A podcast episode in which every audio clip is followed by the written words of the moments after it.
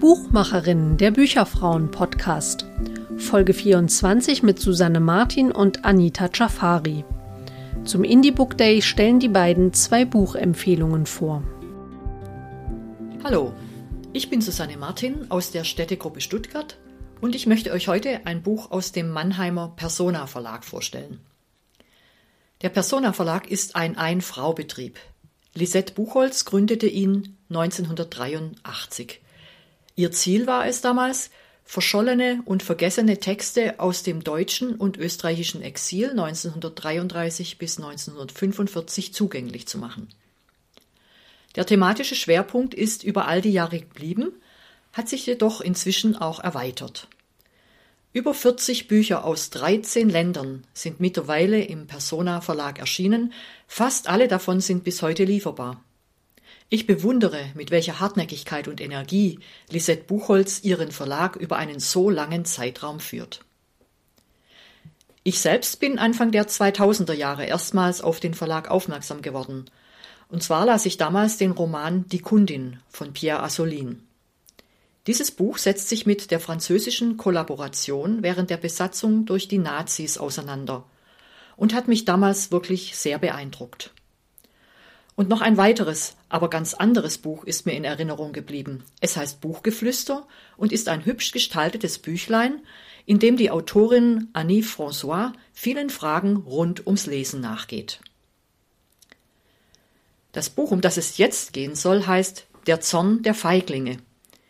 Geschrieben hat es Rashid Benzin im Jahr 2016 unter dem Eindruck des Attentats auf den Pariser Konzertsaal Bataclan am 13. November 2015.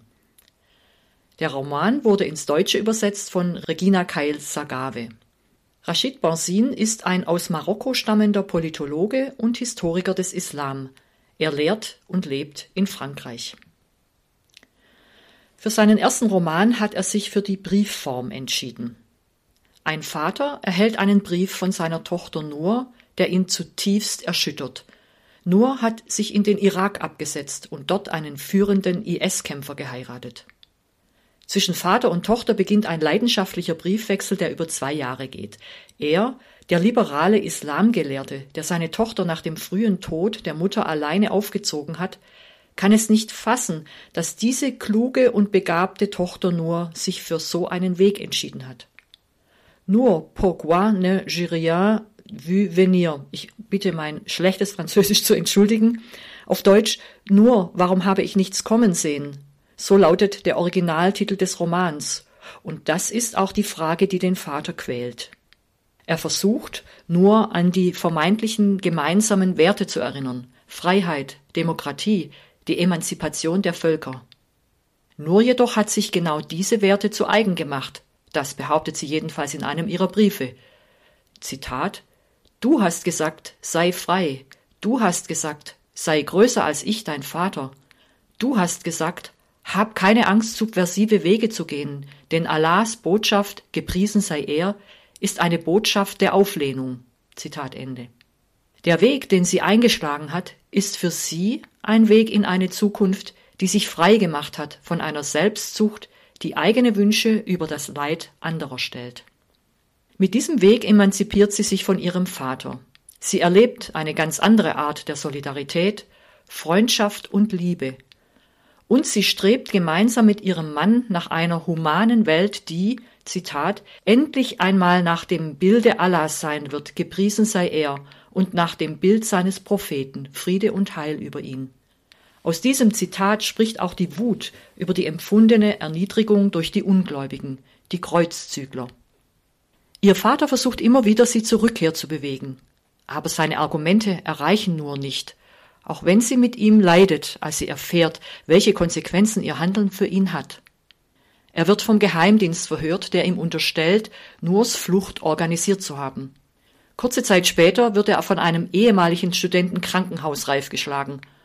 Von diesem Studenten hatte er sich einmal erhofft, er könne sein Nachfolger werden. Inzwischen ist dieser jedoch ein fanatischer Imam. Die Briefe sind durchzogen von der großen Liebe, die die beiden miteinander verbindet, aber sie zeigen auch, wie unterschiedlich die vermeintlich gleichen Werte interpretiert werden können.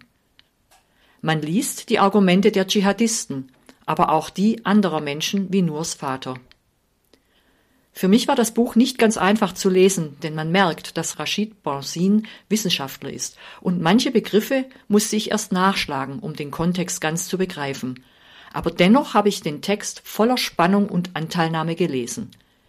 Wie zwei Menschen, die einander so nahe stehen, auf einer Grundlage gleicher Werte vollkommen unterschiedliche Schlüsse für ihr Leben ziehen können, das hat mich beschäftigt.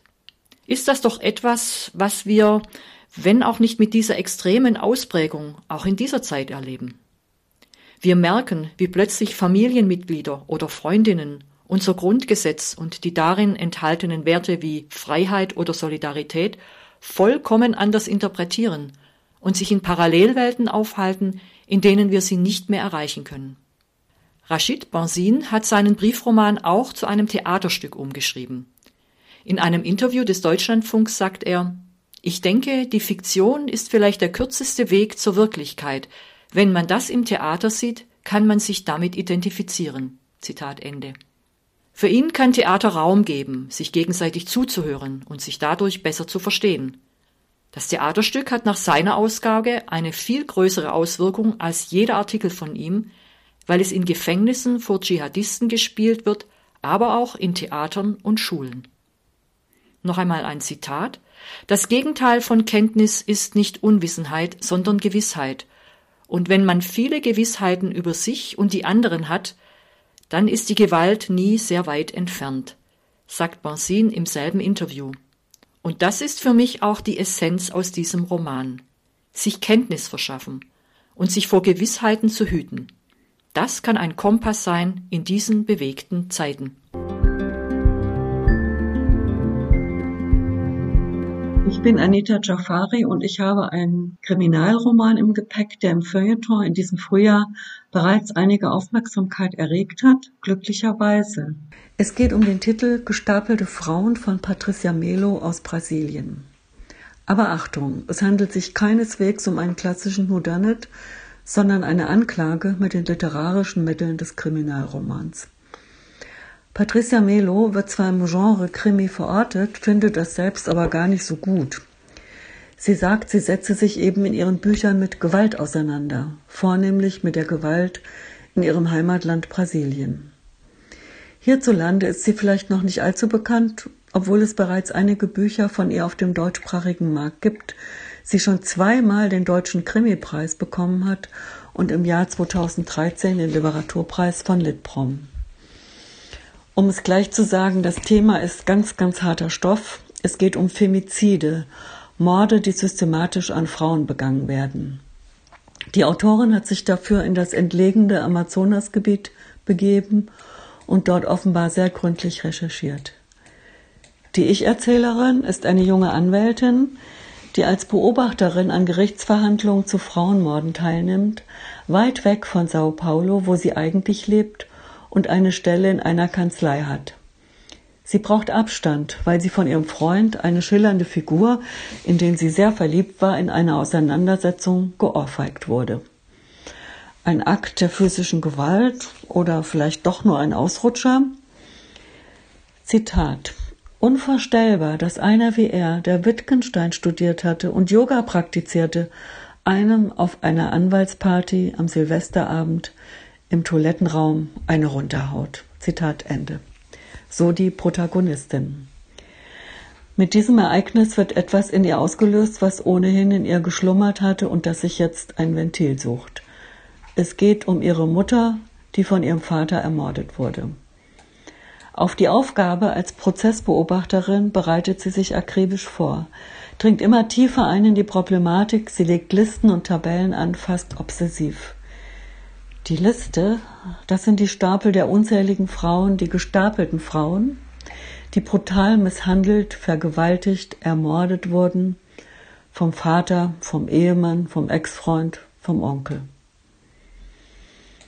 Patricia Melo gelingt es in einer überaus raffinierten Anordnung, schiere Aufzählungen brutaler Beispiele von Gewalt gegen Frauen in eine Form zu bringen, alles in eine Geschichte zu betten, die ihrer Protagonistin die Auseinandersetzung sowohl mit den Opfern als auch die Verknüpfung mit ihrer ganz eigenen persönlichen Geschichte, nämlich die ihrer Mutter, ermöglicht. Bei der Beobachtung des Gerichtsprozesses, in dem drei weiße junge Vergewaltiger, junge Schnösel, Vergewaltiger und Mörder einer jungen Indigenen natürlich freigesprochen werden. Aber sie findet Verbündete, die der unwürdigen Geschichte mit ihr zusammen auf den Grund gehen wollen und sich dabei selbst in große Gefahr begeben.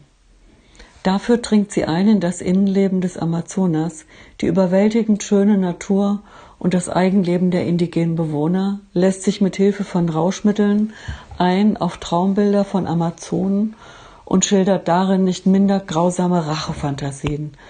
Dabei geht sie bis an die Grenzen des Erträglichen. Und das alles schafft sie mit einer atemberaubenden Ökonomie. Sie benötigt für die vielschichtige atmosphärisch dichte Darstellung dieser grausamen Realitäten, die es ja nicht nur in Brasilien gibt, nicht mehr als 250 Seiten. Gerade darin zeigt sich die ganze Könnerschaft dieser Autorin.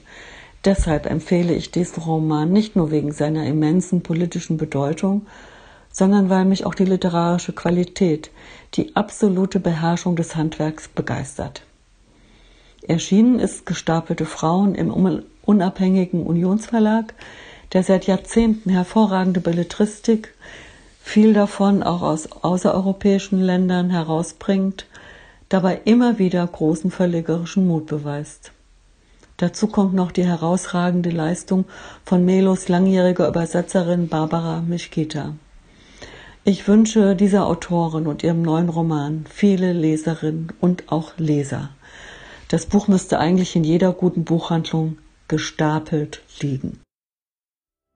Wenn ihr uns nach dieser Podcast-Folge schreiben wollt, dann tut dies gerne per E-Mail an podcast.bücherfrauen.de. Ihr erreicht uns aber natürlich auch auf Twitter, at Bücherfrauen mit UE, ebenso auf Facebook. Vielen Dank fürs Zuhören und bis bald zur nächsten Folge Buchmacherinnen, dem Bücherfrauen-Podcast.